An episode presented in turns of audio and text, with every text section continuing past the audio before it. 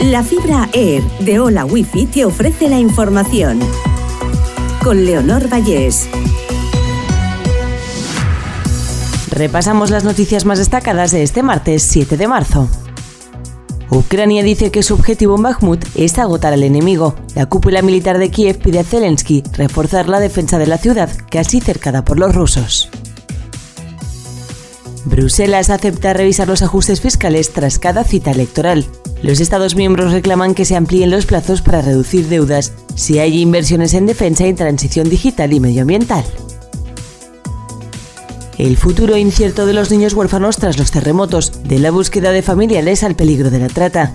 El Ministerio de Familia de Turquía ha recibido más de 200.000 solicitudes para acoger o adoptar a huérfanos.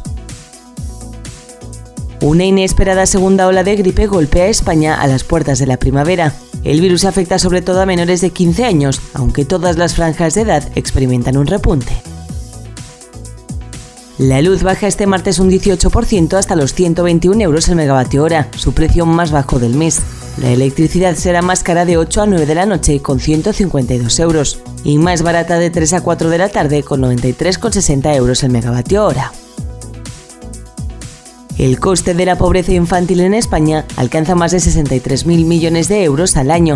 Un nuevo estudio asegura que el PIB español sería un 5,1% más elevado de no ser por los niveles actuales de pobreza infantil.